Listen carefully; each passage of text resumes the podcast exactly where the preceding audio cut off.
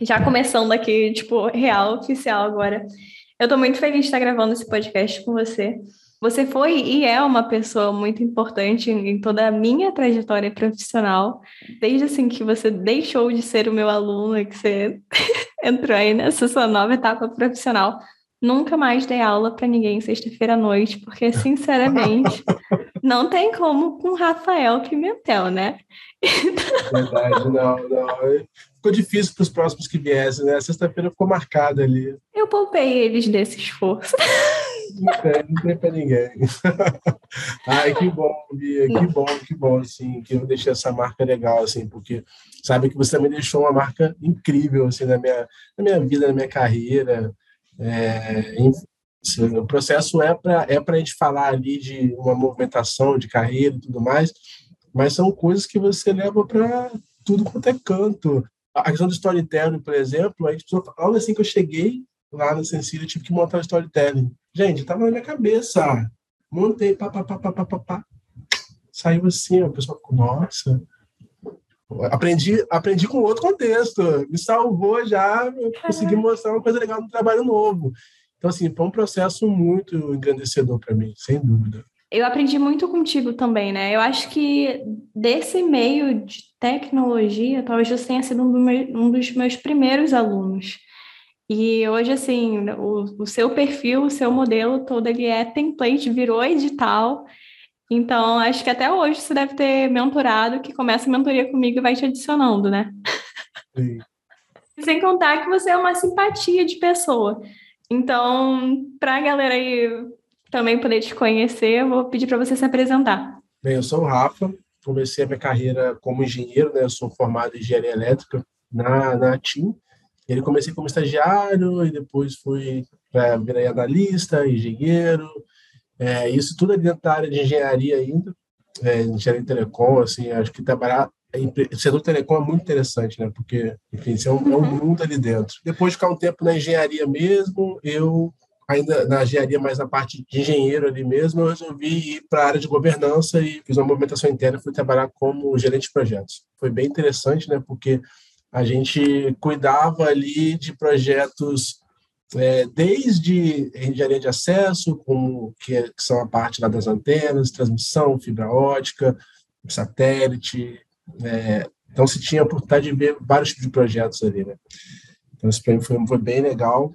E aí, alguns anos depois, eu, que tinha muita vontade de ir para a área de TI, surgiu a oportunidade de ir para a área do PMO dentro da TI. Né? E aí, para ali, fiquei mais uns quatro, cinco anos ali. Então, e TI de telecom é outra é outro mundo gigantesco assim as coisas são números na casa dos bilhões e milhões de tudo assim então é é, é, é bem legal e daí ao todo né foram 11 anos de jornada ali dentro da né? então eu passei por diversas fases da empresa da minha carreira e aí um pouquinho no final dessa jornada né foi quando a gente se conheceu que eu comecei a, a, a pensar eu já vinha tentando algumas movimentações vinha tendo um pouco de dificuldade. E aí foi quando conheci a Bia, e a gente começou a estruturar todo esse processo. Levaram alguns meses, não nem chegamos a concluir a mentoria. E aí eu fui trabalhar na Sensídia, uhum. que é onde eu estou agora ali como team leader na parte de consultoria.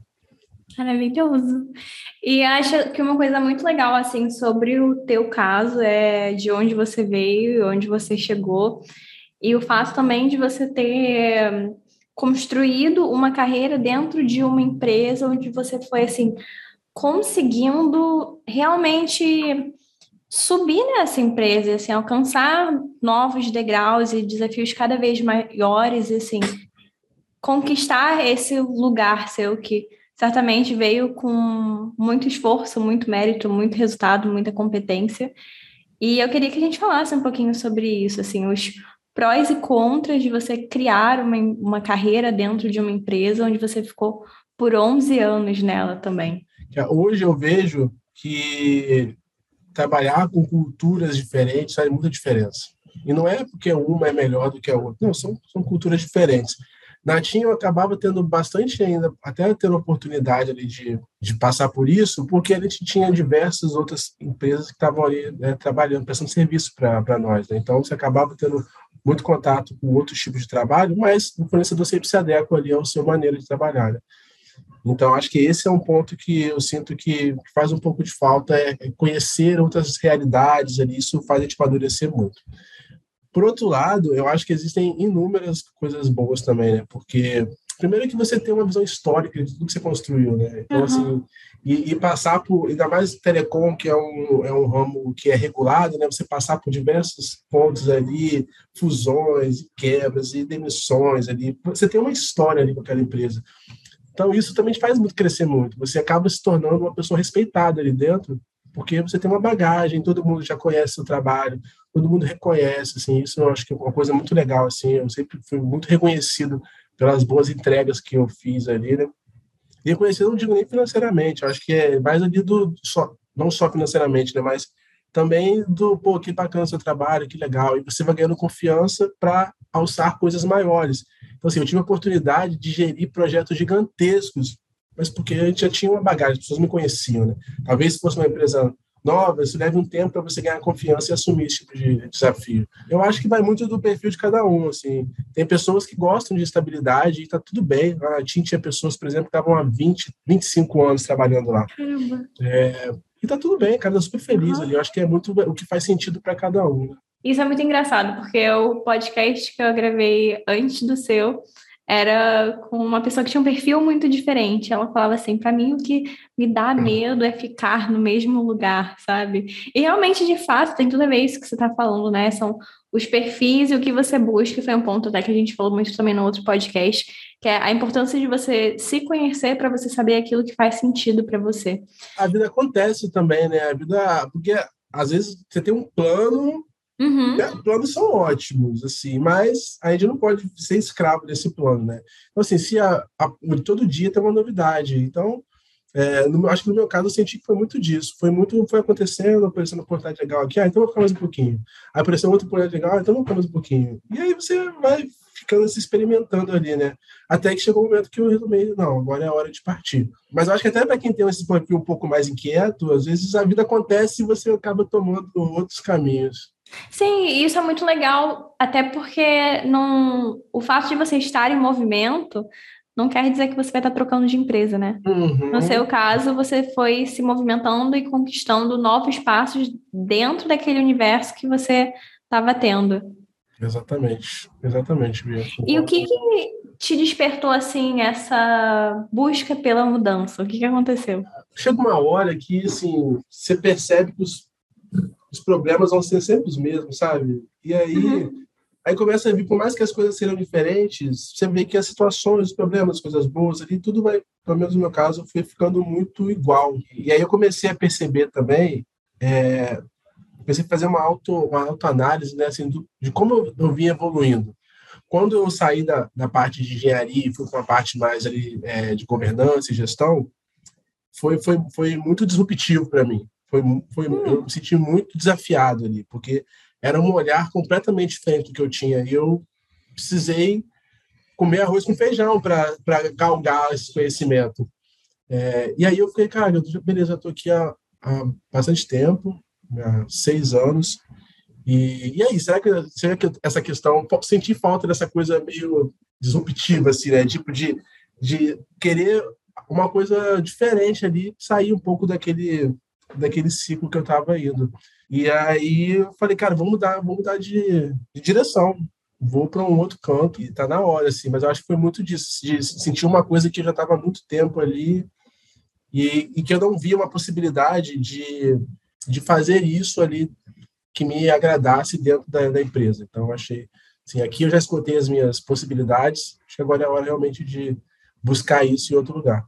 Já te disse isso antes e acho muito importante a gente abordar esse ponto também, que você é uma inspiração para muitas pessoas e muitos alunos meus por tudo que você conseguiu vencer e construir, né? Talvez quem esteja só escutando aqui o, podcast lá pelo Spotify pense assim, ai, nossa, foi tudo tranquilo, assim, ele tinha uma carreira feita, se formou em engenharia e entrou na TIM e, tipo, foi isso, sabe? É, então, você pode contar um pouquinho da parte, tipo, por trás das cenas, do, do que você venceu e do que, que você teve que construir para você chegar onde você chegou? Eu nasci aqui na, na região metropolitana do Rio, mas eu praticamente não morei por aqui. Os meus pais se mudaram muito, eu era muito novo para o interior. Eu fui criado ali no interior do Rio. É, e assim, gente, é cidade pequena tem uma outra cabeça. As coisas funcionam de um outro jeito. Uhum. É, então, assim, mas por, por outro lado, pelo menos a questão da educação, a, a, a, minha mãe, tanto minha mãe quanto meu pai, eles eram muito ali, né? E aí eu fui ali, a gente sempre estudou em escola pública, no ensino médio consegui estudar no Cefet, que já era ali um, um, upgrade ali dentro do que a gente poderia, né? Só que chegou na faculdade, eu não tinha passado em nenhuma universidade é, pública, e aí, o que vamos fazer? Primeiro, primeiro ano fiquei sem conseguir estudar, no ano seguinte consegui uma bolsa no ProUni 100%. E aí fui estudar engenharia, fiquei super feliz, mas infelizmente não dava para só estudar, né? Porque até pagar passagem, comprar material, para livro, as engenharias são caros, então assim, é, a internet era outra coisa né, ali, ali, atrás, né? então precisei trabalhar a faculdade inteira. E assim, meus pais, para quem é aqui do Rio, meus pais moram em Campo Grande, gente, então quem mora em Campo Grande sabe que não é fácil transporte público para lá. Então, durante a faculdade, teve períodos que eu acordava, sei lá, 5 e meia da manhã e chegava em casa uma hora da manhã. Então, assim, eu dormia quatro, cinco horas por dia nessa rave, nessa batucada. E era isso, era do, do centro para Campo, é, do Campo Grande para o centro, do centro para Barra, da Barra para Campo Grande. Então, assim, isso foi assim, bastante tempo. E até que eu consegui morar sozinho, um pouco mais perto ali, né? Mas eu fiquei com esse, nessa batida aí pro, até o final da faculdade. Então, foram cinco anos ali pauleiras, assim, porque eu fui efetivado ainda um ano antes de me formar. Então eu tinha que dar, uma, dar conta de uma carga horária de oito horas de trabalho e mais a faculdade. O último, foi o último ano da faculdade, foi assim. E como é que foi que você entrou na TIM? Esse período, você tinha quantos anos mesmo? Eu tinha 20 para 21.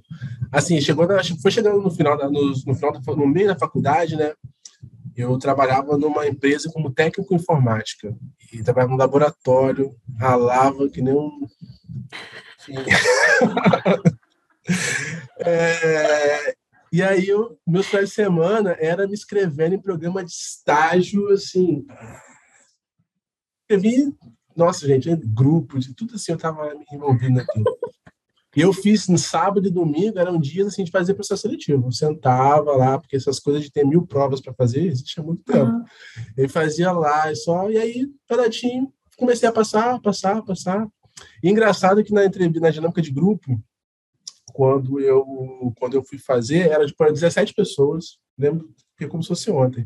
A recrutadora perguntava assim: ah, queria que cada um se apresentasse e, e falasse a faculdade que estudava e a sua, quanto as línguas que fala e as suas experiências internacionais. Gente, isso é um estágio, um estágio. E aí começou assim, começou, das 17 pessoas, começou, ah, eu estudo na PUC, e eu falo inglês, francês, espanhol, já fiz intercâmbio, nananana, Ai, não. todo mundo, todo, e eu assim, sabe você vai ficando pequeno na cadeira? E, e aí, da, da, dali, só tinha que estudava na Estácio, eu me formei na Estácio, só eu mais um outro cara que estava para direito todo mundo era tava nesse ritmo. E aí eu achei que eu não passei. Não passei, não passei. E aí eles demoraram tipo uns dois meses para o resultado sair, dois ou três meses. E aí quando a gente passou, quando aí eles me ligaram, eu nem acreditei, né? quase caí para trás. E aí começamos na turma de estagiário, só daquela turma de 17 pessoas, só tinha eu e mais um outro, um outro garoto que também era pobre e fudido que nem eu. E só, todo mundo reprovou. Ninguém passou. Talvez alguns tenham passado, não tenham, que, que não tenham ouvido, mas eram 17 pessoas. Então, eu fico uhum. pensando assim, isso me faz... Isso eu levei para a vida em processo seletivo sempre, né? É, não é você querer parecer o melhoral ali, né, o maiorzão. É você, é o que faz sentido para aquela empresa ali. Naquela, naquela época, o meu perfil, talvez com a minha trajetória, fazia muito mais sentido que alguém que sentou ali falando que falava cinco línguas e e que tinha feito intercâmbio de não sei quantos anos. Não que isso seja um problema, mas uhum, isso não é, um, não é um, um, critério só. Não é porque você não tem isso que você não vai que você não vai conseguir as coisas. Né? O que, que isso representou assim na tua vida? Bia, assim, eu acho que no dia que eu recebi o e-mail, e olha que louco, esses e-mails sempre vão para a caixa de spam, né? Eu, eu trabalhava no laboratório de automação comercial. Então, é, impressora fiscal, balança, qualquer desses equipamentos assim de, de, de mercado, assim, de farmácia, esse tipo de coisa. E, gente, equipamento de restaurante é, tem um cheiro de gordura. Então, eu lembro que era no final de tarde e eu li aquele e-mail. Eu falei, gente, sinceramente, assim, eu não chorei porque eu não sou de chorar fácil assim, mas eu fiquei embargado. E eu só pensei assim, acabou, acabou, porque essa aqui é a minha chance. Não tinha nada, nada assim, uma vírgula de chance de eu, não, de eu, de eu achar que eu não ia ser efetivado ali na TIM. Eu sabia, já que eu entrei nesse estágio, agora é minha hora de brilhar. E eu fui que fui. Eu, naquela hora ali eu senti um estalo e, e Bia, engatei a quinta e fui embora. Eu acho que eu, senti, eu, senti, eu acho que na, na hora assim, cara, valeu a pena, sabe? Todas as noites sem dormir, sabe? Todo o trabalho, nas semanas estudando aí, acho que é uma sensação muito boa. Assim, muito, um dos meus dias mais felizes da minha vida, eu acho. E assim, onde é que o inglês entrou na tua vida nesse tempo todo? Porque você sabia inglês quando você entrou na TIM, nessa entrevista aí que rolou? Quantos idiomas você fala? Em quais países você já morou? Como é que estava o seu inglês naquela época? Naquela época, o meu inglês era bem iniciante, assim. Eu, eu tinha feito uma prova de uma prova de inglês dessas provas que a gente fazia, aqueles, aqueles, aqueles aquelas provas que iam funilando o processo, né? Então, uma das matérias que eu fiz ali a prova era inglês. Uhum. E meu inglês era muito instrumental, assim, era inglês de leitura ali, para fazer aquele tipo de trabalho ali, fazer uma prova. Uhum. Assim, mas não não falava. Já tinha feito alguns cursos, assim, mas estava por eficiência, estava longe, né? Eu fiquei um ano como estagiário lá na TIM, é, e aí eu um ano, aí eu fui efetivado. Nos, nas minhas primeiras férias, eu peguei o meu dinheiro, fiquei um mês em Nova York.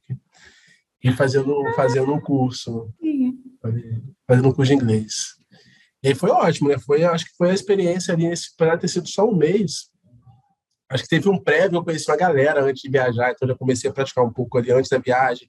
Durante a viagem, eu fazia curso de manhã e à tarde eu andava com a galera do curso, então eu estava ali falando o tempo inteiro. E aí voltei de lá com alguns amigos, então continuei praticando. E assim eu fui, assim, o meu inglês foi muito assim, tipo, de ouvir muita música, assistir muita TV. E aí, minhas férias, sempre que eu tinha oportunidade, eu ia para algum lugar que eu conseguisse praticar. E aí fui fazendo umas aulas aqui e outra ali. É, e foi saindo. Você tinha já 20 e pouquinhos anos, né? Pelo que você falou.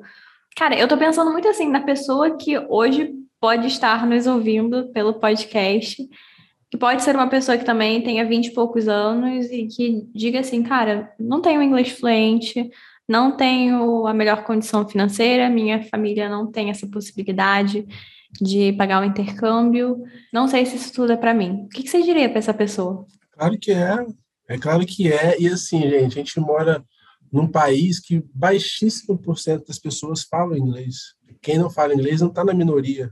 Eu, eu, eu, vejo por onde eu trabalho hoje mesmo. A gente flexibiliza muito a questão do inglês, porque a gente sabe que tem muita gente boa e que não tem essa oportunidade. E lá na empresa a gente financia isso, né? ajuda as pessoas a aprenderem. Então, eu, eu acho que, assim, hoje, aí vou falar um pouquinho do meu mercado, é, mercado de tecnologia, ele, ele precisa muito do inglês, mas a gente entende que, que tem muita gente que não tem essa, essa habilidade. Né? Então, assim, tem muito espaço, muito, muito espaço. E, assim, e hoje em dia também facilitou muito a maneira como você consegue adquirir conhecimento, né? Em diversos aplicativos é, de graça, no Instagram, gente, se digitar em inglês, vai aparecer tanta gente ensinando inglês de tanto jeito diferente. Uhum. Então, assim, Verdade. tem bastante espaço para aprender, tem oportunidade para quem ainda não sabe, tem interesse, mas uma coisa isso é fato, tem que ter interesse, gente. Assim, pelo menos para trabalhar com tecnologia, você pode não não estar não tá no seu não tá nas suas condições agora, mas tem que ser um desejo, porque é, acho que hoje em dia é inevitável, né, não falar inglês. Né? Nada na vida é obrigatório, mas você tem que entender para onde você está indo e o que que você precisa para chegar lá. Uhum. Então, se você de repente tem o sonho de abrir uma escolinha no seu bairro e ensinar alfabetização para crianças é, algo nesse sentido, pensando nessa carreira, talvez o inglês ele não seja um ponto crucial para você chegar onde você quer. Mas se você sonha em trabalhar numa multinacional, se você sonha em trabalhar remotamente também, se você sonha em ir para fora, em viajar, em fazer intercâmbio, em tudo isso, é um, um outro caminho onde isso onde o idioma precisa estar muito mais presente, né?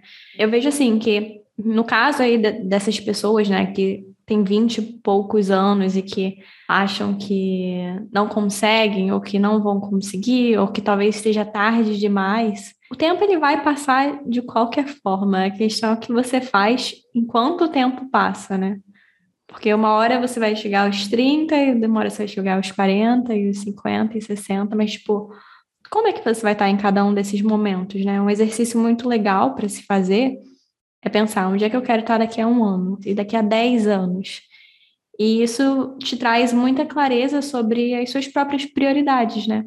Quando você fez essa mudança, assim, do de sair da TIM para conseguir um novo emprego, o que que você tinha em mente em termos de prioridade? O que que era indispensável para você? Tinha basicamente assim algum, algum duas questões. Eu acho que uma é eu queria eu queria um, um ambiente onde eu tivesse eu pudesse equilibrar minha vida pessoal com minha vida profissional. É, isso, por mais que eu tenha ficado balançado algumas vezes em alguns caminhos, eu sempre tentei priorizar isso de alguma maneira. E a outra e a outra coisa é que fosse algo que diferente do que eu tivesse, feito, assim, em algum nível. Tinha que ser, não, eu não queria mudar de cadeira só. Eu queria é, é, mudar de cadeira para um banco, mudar de cadeira para o sofá, sabe? Mudar, fazer algum, algum tipo de movimento. Essas uhum. eram as duas questões principais para mim. E aí eu acho que, e aí eu acho que eu fui bem sucedido. Eu, eu ouvia muito aquela frase do uh, é, como a estratégia no, no, café da manhã, alguma coisa nesse sentido. E é verdade, que assim, quando você tem uma empresa, um lugar ali onde a cultura é o, é o, é o asset mais valioso daquela companhia, tudo, tudo se transforma à sua, à sua volta. O seu dia a dia de trabalho, a, a, sua relação com a liderança, a relação com seus colegas, até o seu desejo de se desenvolver. Assim, eu sinto, eu sinto que é uma empresa que você está todo o tempo sendo desafiado pela galera, porque todo mundo é muito bom. Então você pensa assim, cara, não pode ficar para trás, né? Você não quer ficar para trás, porque e não é uma, uma, uma competição, uma coisa, uma competição assim, né? Você se sente inspirado pelas pessoas. Você vai conversar com o cara, ele te dá uma aula, mesmo nunca tendo te conhecido.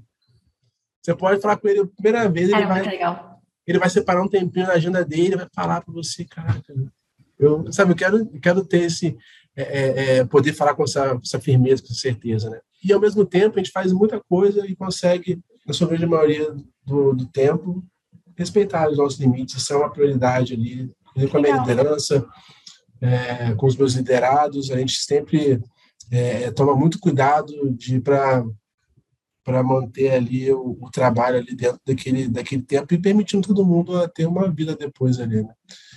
Então, assim, para mim foi, foi bem legal e, ao mesmo tempo, também eu consegui, outro, tem outro ponto que eu, eu saí de um escopo onde eu estava mais da governança e fui trabalhar liderando um time de desenvolvimento.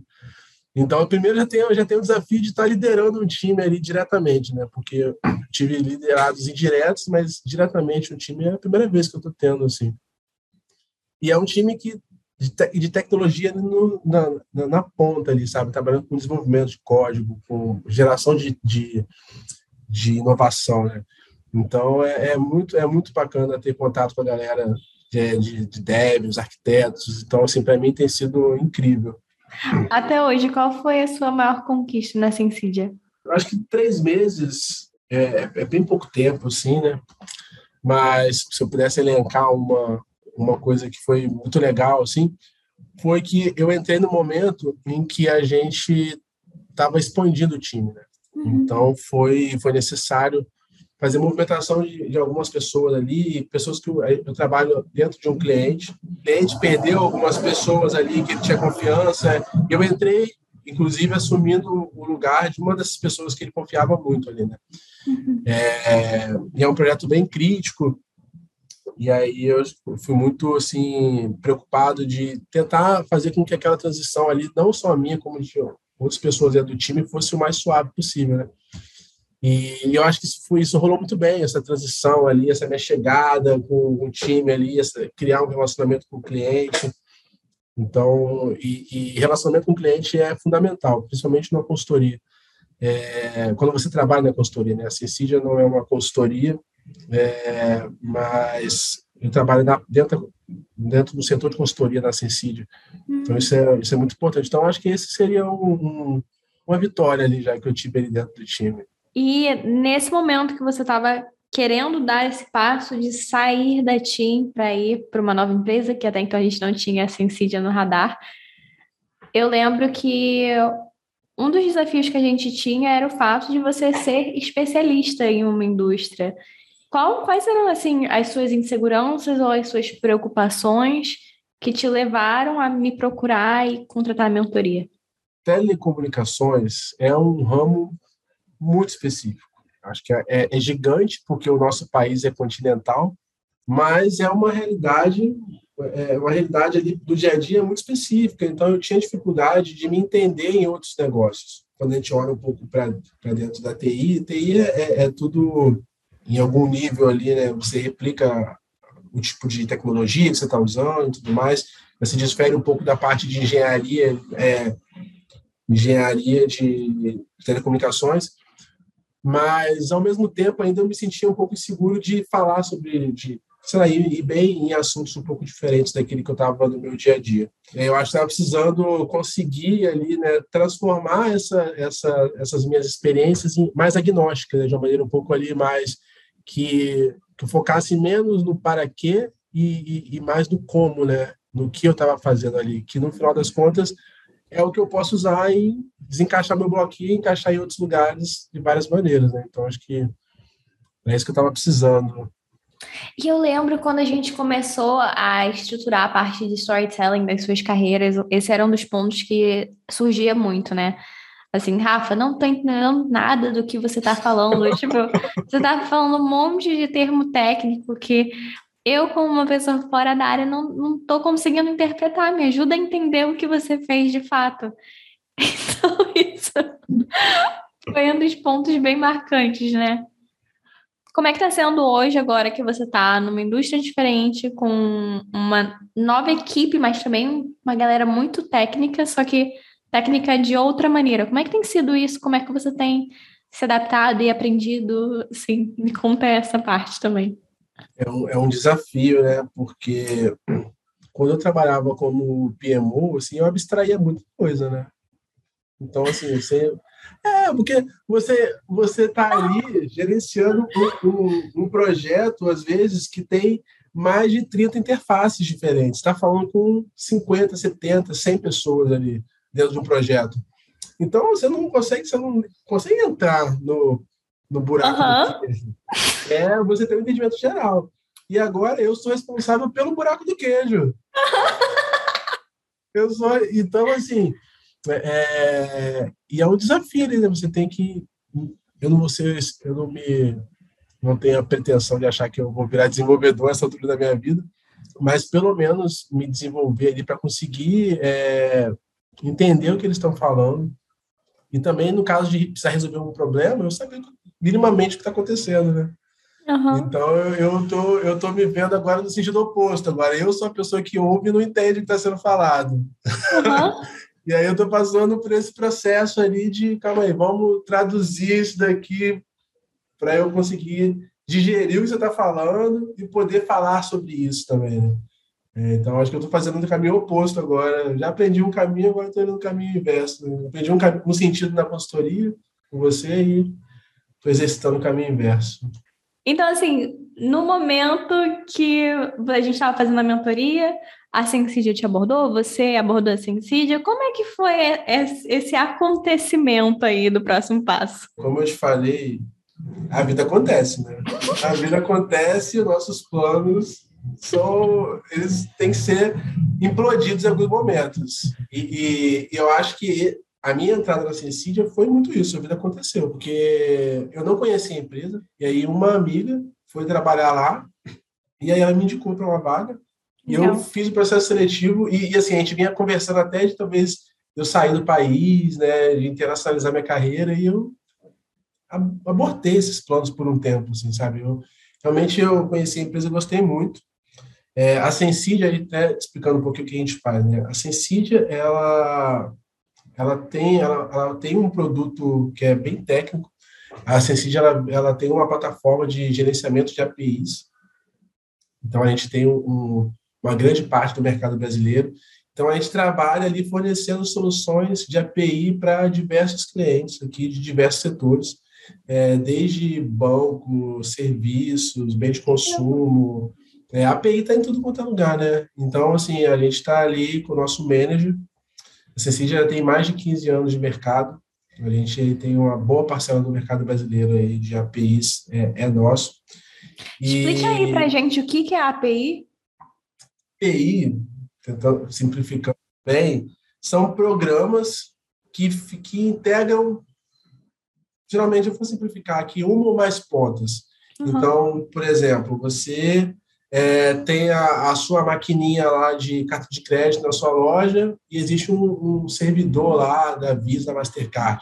Então, essa maquininha vai se conectar numa API e essa API vai levar suas transações lá para esse servidor do, oh, da Mastercard. Então, a API, de maneira bem simplificada, é, ela é esse programa ali que geralmente está fazendo essas integrações ali entre, entre um ou mais sistemas. Então, você tem APIs aí em diversos negócios, em, em todo lugar que você tem TI, você tem isso, né?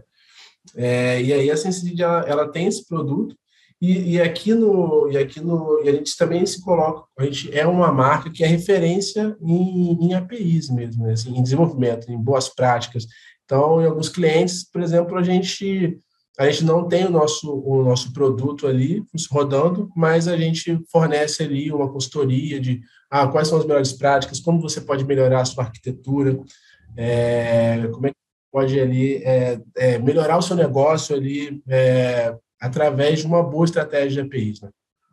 Então, a gente está em, em franco crescimento, assim, está crescendo muito. É, é presencial ou remoto? É totalmente remoto. A empresa, a gente. E lá a gente, no, no nossos lemas é work where you belong. Então, trabalha onde você pertence. Se você trabalha, quer trabalhar aqui no Brasil, se você quer trabalhar fora daqui, é no Rio, São Paulo, é, a empresa está suporte para isso, né? Então, assim, existe toda uma, é, uma preocupação que isso funcione. E a gente está com bastante vaga aberta. Assim, o, o, o processo seletivo ali é, é, é, é, bem legal. Então, eu acho que assim, até uma, e aí uma dica para quem está pensando aí, é, a gente tem vaga ali para desenvolvedores, QAs, arquitetos, team leaders, managers, e aí, assim, também tem vagas na área de... Eu trabalho na consultoria, que é a área em que que leva o produto para dentro do cliente. Né? Então, você comprou ali, você pode comprar uma, uma equipe de consultoria que vai configurar tudo para você e vai desenvolver tudo que você precisar. É, mas tem área de produto que desenvolve o manager, você pode trabalhar no comercial, tem vaga no marketing, tem vaga é, Latam, Europa, Estados Unidos, a gente está em expansão internacional.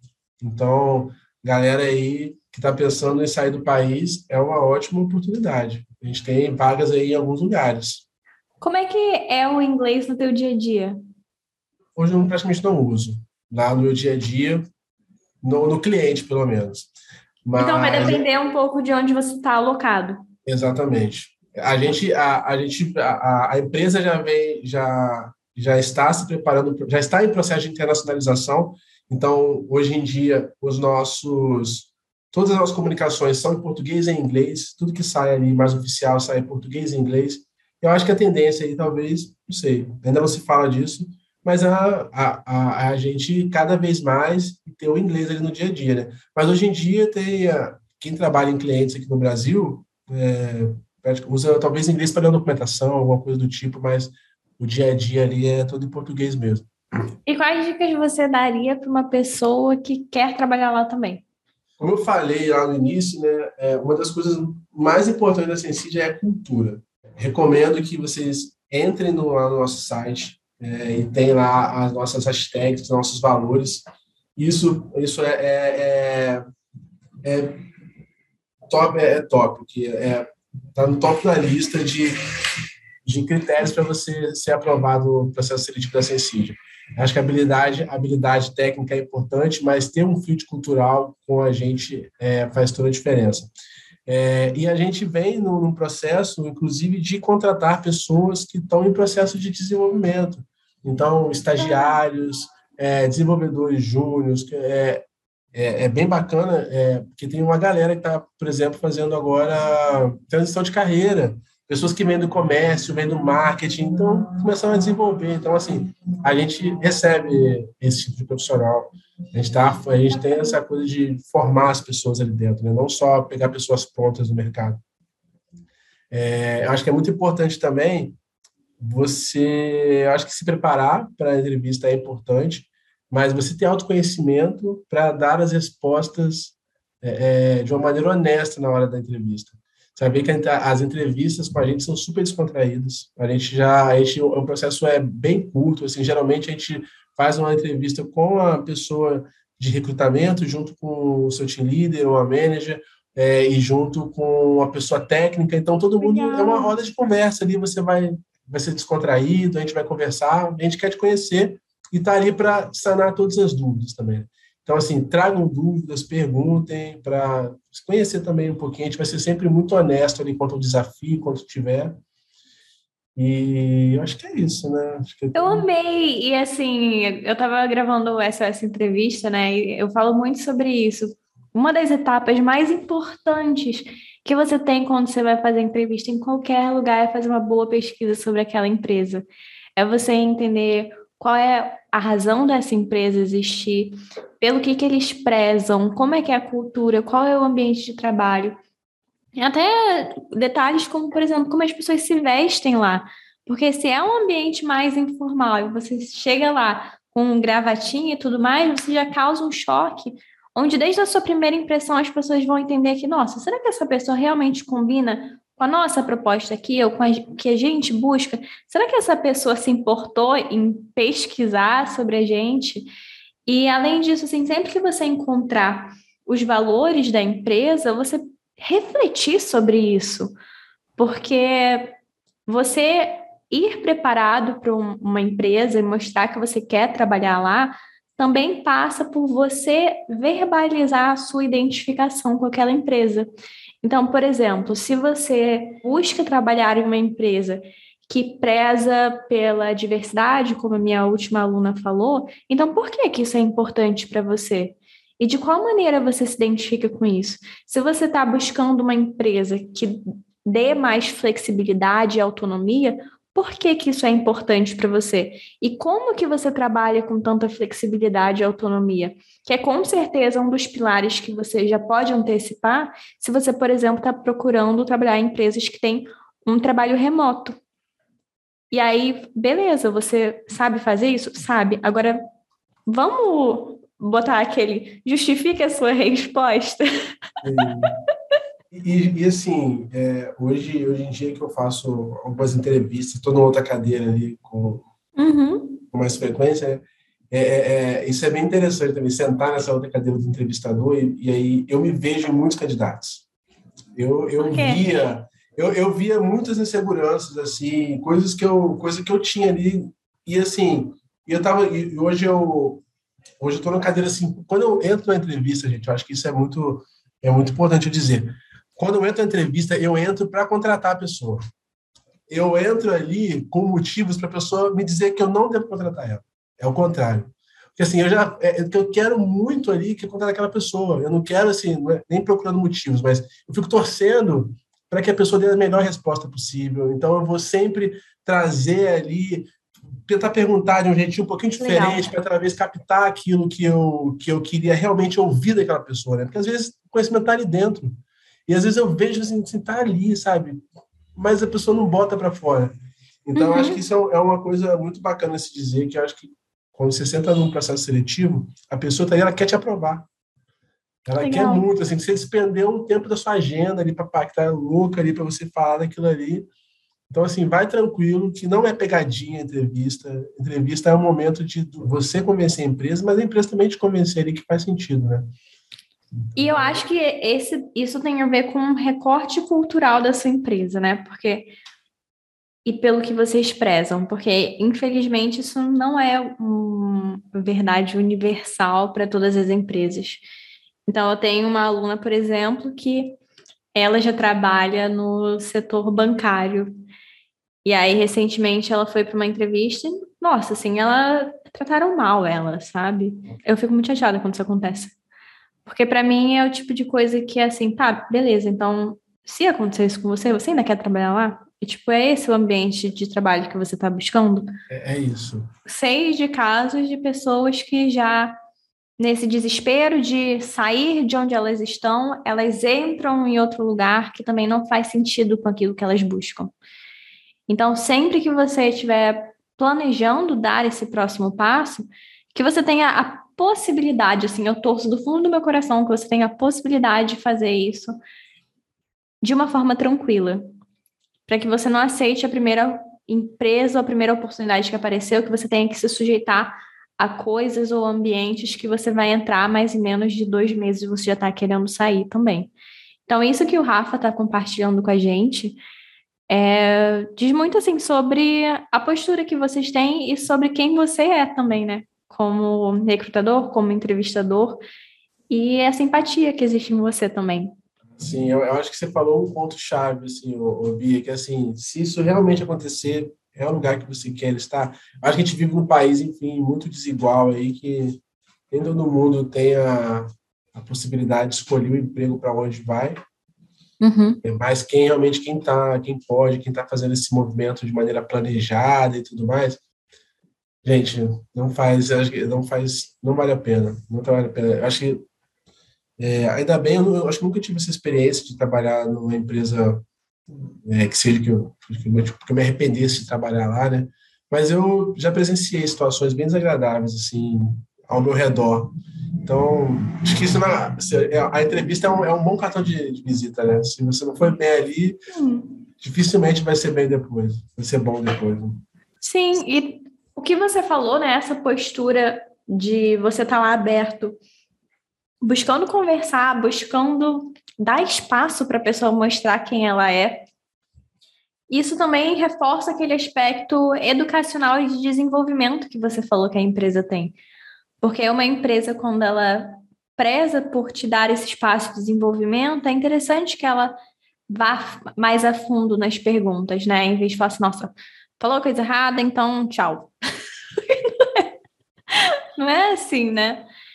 E o que eu mais vejo são pessoas que têm carreiras incríveis, histórias que, assim, um grande recorte, tá? Porque eu sempre falo que as pessoas têm carreiras incríveis, mas não é porque ninguém seja um super-herói ou um super-humano, não, tá? Mas é porque eu realmente gosto de gente, eu admiro as pessoas que fazem coisas diferentes e eu fico impressionada, às vezes, com coisas que são rotineiras, né? E então, assim, quando você começou a me falar sobre, ah, nos projetos já tinha, eu faço isso, e agora você me falando, não, porque o API, eu tô assim, meu Deus do céu, quem é esse tal de API? como é incrível esse API. Eu acho que, que isso traz até um pouco, refletindo aqui, né, em voz alta e, e durante a própria gravação, eu acho que isso tem um quê de descoberta, de curiosidade. Sempre que eu descubro que existe uma carreira nova, eu fico assim, nossa, mas isso é incrível, e, e você consegue reconhecer que isso é incrível, e às vezes você conseguir ter esse olhar, esse brilho e perceber tudo aquilo que você faz, a singularidade, com certeza contribui para sua venda. Mas muitas pessoas elas não não fazem isso depois de um tempo. Às vezes você entra numa empresa e tem um desafio lá gigante, você fala assim: "Nossa, tem que aprender coisa pra caramba". Mas depois que você está conseguindo ter sucesso naquilo, às vezes as pessoas não param para olhar. Nossa, olha que legal que eu estou fazendo, né? Olha o quanto eu me desenvolvi, olha o que eu aprendi para fazer isso que eu faço. E aí, obviamente, quando você não para para ter esse olhar, você não consegue falar sobre isso, não consegue mostrar isso na sua entrevista. E aí o seu processo de venda ele é afetado. Então, fica aqui um, uma sugestão e um convite também para todo mundo que está ouvindo para você rever a sua carreira e pensar assim: como é que eu entrei nessa empresa? Quais foram os meus desafios? O que, que eu tive que aprender para fazer com que as coisas dessem certo no fim das contas? A gente tem uma cultura muito de uma humildade, às vezes, ali, né? E, e de, de, não querer dizer o quão bom você é, porque parece que você está sendo arrogante. E aí, com isso, as coisas vão, vão caindo no, no, no, no Ah, isso é só mais uma coisa. Isso é só mais uma uhum. coisa. Isso é só mais uma coisa. Só que não, nos, né, foram, tipo, foram meses já, essa alguma coisa durou meses, você teve que fazer várias coisas ali, né? Então, é, é, e aí eu vejo isso muito nessa questão da cultura do elogio, aonde isso é, aonde isso é valorizado. É, na Sensid a gente tem um, pela nossa ferramenta que gente, de gestão que a gente usa, né? Todo mundo tem acesso e aí você pode ir lá escrever um elogio para as pessoas isso vai para o nosso canal no Slack, que tem empresa inteira. E, cara, é muito legal você ver, você ver isso. As pessoas, pô, muito, muito, obrigado porque você, é, é, porque você me ajudou no trabalho assim, assim, assim. Eu estava com muita dificuldade. É, é, obrigado. E, cara, e, e, todo, e todo mundo vê isso. E não é, e não é uma coisa, ah, vou fazer para me mostrar. Não, é uma coisa de gratidão mesmo. Obrigado. E e, pô, você parou seu tempo, do seu trabalho, me ajudar. Por que não vou fazer um, um elogio genuíno para você? Pô, você quebrou um galho. Eu podia perder horas no Google aqui. Uhum. Eu fiz uma pergunta e você me respondeu em dois minutos. Então, assim, eu acho que isso, isso faz com que isso aconteça, aconteça menos, eu acho. Porque você celebra ali suas pequenas vitórias ali todo dia e você não perde esse costume de, de estar sempre feliz por alguma coisa legal que você fez. Amei, amei, amei, amei, amei. Ah, deu para entender a minha explicação? Deu, deu sim. Eu, eu entendi, eu acho que eu entendi. E galera, se também não tiver entendido, joga no Google. Joga no Google, e é né? É isso. Porque, assim, tá, não estamos aí, né? De bobeira. E aproveitando para engatar em outra dica de entrevista também, já falando sobre isso. Ponto um, se você está aplicando para uma empresa que você não sabe o que eles fazem, não está entendendo um termo técnico, primeiro, você pois pesquisa isso no Google. Se você não entendeu ainda assim, pergunta sobre isso na entrevista. Tem muita gente que acha que, ai, não, mas eu não vou perguntar uma coisa como essa porque vai ficar feio para mim. Mas se você fez a pesquisa, você tem todo o direito de falar assim: olha, eu vi no cargo que vocês trabalham com API, eu até fiz uma pesquisa, mas eu tive uma certa dificuldade de entender. Você pode me explicar um pouquinho melhor sobre isso? Isso vai trazer uma genuidade, genuína. Como é que fala essa palavra? Genu, a, a genuinidade? Genuinidade para sua entrevista que vai gerar uma conexão, porque é muito provável que a pessoa, no momento que ela estava entrando também, ela talvez não soubesse o que era API. E além disso, isso mostra também sobre a sua postura. Então, nossa, quando eu não sei uma coisa, primeiro eu pesquiso. Se eu não encontro, depois eu pergunto as suas atitudes, elas, até durante a própria entrevista, elas, elas também falam sobre você. Eu tive um caso de uma aluna que contratou uma simulação de entrevista quando ela estava indo para a terceira entrevista de um processo. E aí a gente chegou na parte de fraquezas, né? Ela falou assim: ah, a minha fraqueza é que eu não sei trabalhar com uma ferramenta X. Sendo que já era a terceira etapa do processo. E eu perguntei para ela: então, já tem tipo, três entrevistas que você está falando a mesma coisa, que essa é a sua fraqueza. Mas você já pesquisou sobre isso? Ela ter pesquisado sobre isso, ela ter começado um curso básico ou visto um vídeo no YouTube sobre a ferramenta X, diria muito mais sobre a proatividade dela do que ela falar que, é, que ela é uma pessoa proativa. Uhum. Então, se preparem, pesquisem, leiam, se interessem e quando vocês forem para a entrevista, perguntem sobre tudo aquilo que vocês não tiverem encontrado ou não tiverem entendido, porque, como o Rafa disse, as pessoas também estão lá para esclarecer essas dúvidas. Não é uma mão única onde você chega na entrevista implorando de joelhos para ter aquele emprego. Porque às vezes, quando você faz isso, no fim das contas, não era aquilo que você esperava, e aí você fica correndo para sair na primeira porta, e assim você acaba não criando, eu diria que uma carreira sustentável no. Aí vai ficar meio contraditório, né? Mas uma carreira sustentável no curto prazo. Mas talvez o que eu queira dizer seja uma carreira saudável no curto e médio prazo também. quando eu estou fazendo uma, uma entrevista com alguém, eu sempre paro antes ali e penso, tá, como, aonde essa pessoa vai sentar, qual vai ser o dia a dia dela, quais são as características que, eu, que, que a pessoa ideal para esse cargo teria. Perfeito. E é isso que eu vou para uma entrevista buscando isso. Então, um exemplo, se eu vou para uma vaga de QA, que é um, um analista de qualidade, o cara que fazer teste de sistemas, cara, tem que ser curioso, porque ele vai procurar problema.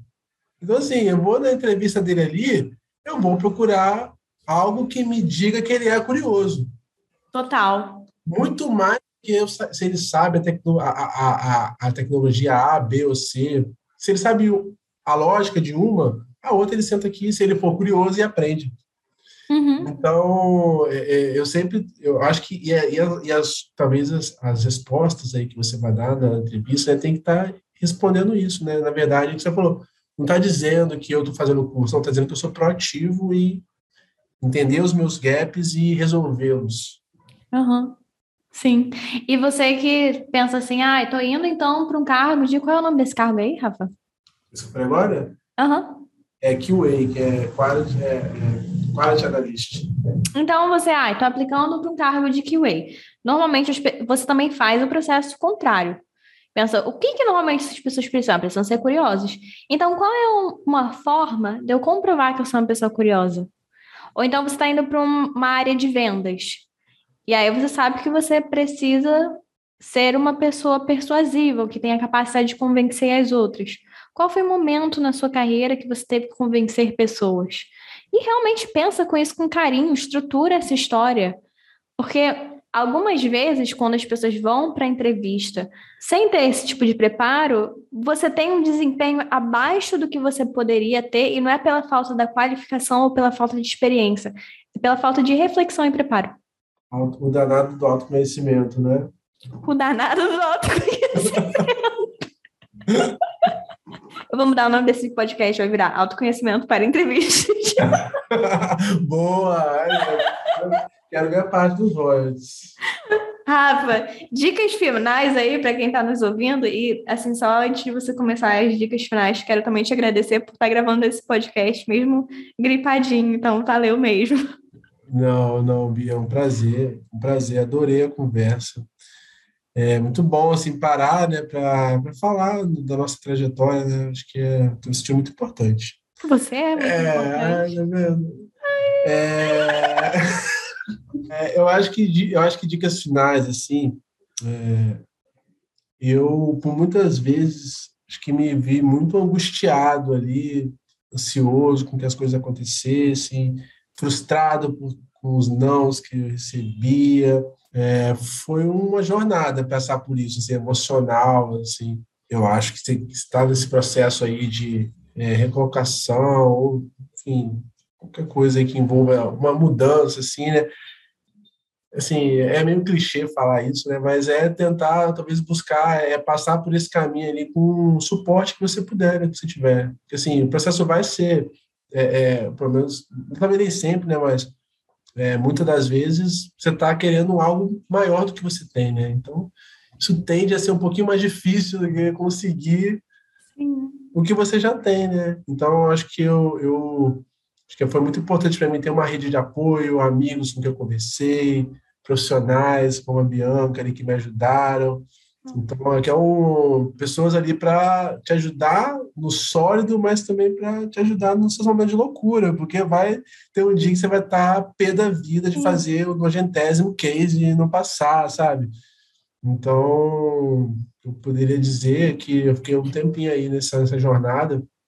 Eu acho que, no final das contas, vale a pena. E eu acho que um, talvez um dos principais desafios é você não se render à sociedade e não embarcar numa furada. Acho que eu já eu me livrei de uma, sim, que eu uhum. por, por, por, causa do destino, assim, sabe? Mas que eu fico pensando, cara, que se eu tivesse ido para esse, esse, lugar, eu tinha me ferrado. E eu teria isso, tivesse passado. Então, é... Então, Teve que... outro também que você falou assim, ah, uh, -uh é... Não faz sentido. Isso daqui eu sei que se eu aceitar vai ser bom agora, mas daqui a dois meses eu vou estar surtando. Eu falei que o balanço ali entre vida pessoal e profissional era uma coisa importante. A, a Bianca está falando de um caso que eu fui chamado para um processo seletivo, mas que eu sabia assim que eu ia trabalhar muito, assim era muita grana, assim, bem mais do que eu ganho hoje. Era de mudar a vida de mudar toda. A vida. Mas assim, eu sabia que ia ser dois meses de processo seletivo pela frente e que por mais que eu tivesse recompensa financeira, eu ia pagar caro para aquele dinheiro que eu ia uhum, receber. Porque, tipo, no fim das contas, você faz o que com o dinheiro que você tem, né? O dinheiro, ele te serve para alguma coisa. E aí, assim, eu tenho, eu tenho amigos que trabalham lá nesse, nesse local e estão super bem, mas, assim, eu os vejo a cada dois meses. Então, assim, eu naquele momento não, não, não era para mim isso, né? Então, acho que é realmente é você tentar se manter fiel ali ao que você decide de cabeça fria, porque na hora de uma proposta do seu e-mail é fácil você se perder. Eu acho que seria uma, uma dica que eu daria. Perfeito, maravilhoso. Encerramos então o podcast de hoje? Encerramos. Rafa, por onde as pessoas te encontram? Olha, gente, vocês me encontram no LinkedIn. Eu posso demorar um pouquinho para responder, mas eu respondo todo mundo. Eu vi que você tinha respondido uma mentorada minha hoje, que ela fez mentoria. Tava lá seu nomezinho respondendo. Se eu não respondi, manda mensagem de novo, eu vou eu peço desculpa. Tenta de novo. É, mas eu, eu, eu juro que ah, não é por mal, gente. A Bianca tá aqui para a Bianca. Isa, se você estiver me ouvindo, a Isa vai saber. Recado para Isa. Recado para Isa. Mas, gente, eu sou boa pessoa, eu sou, sou desorientado com essas coisas. Mas eu tô sempre por lá, pode mandar mensagem e que a gente conversa, tá com ideia. É isso.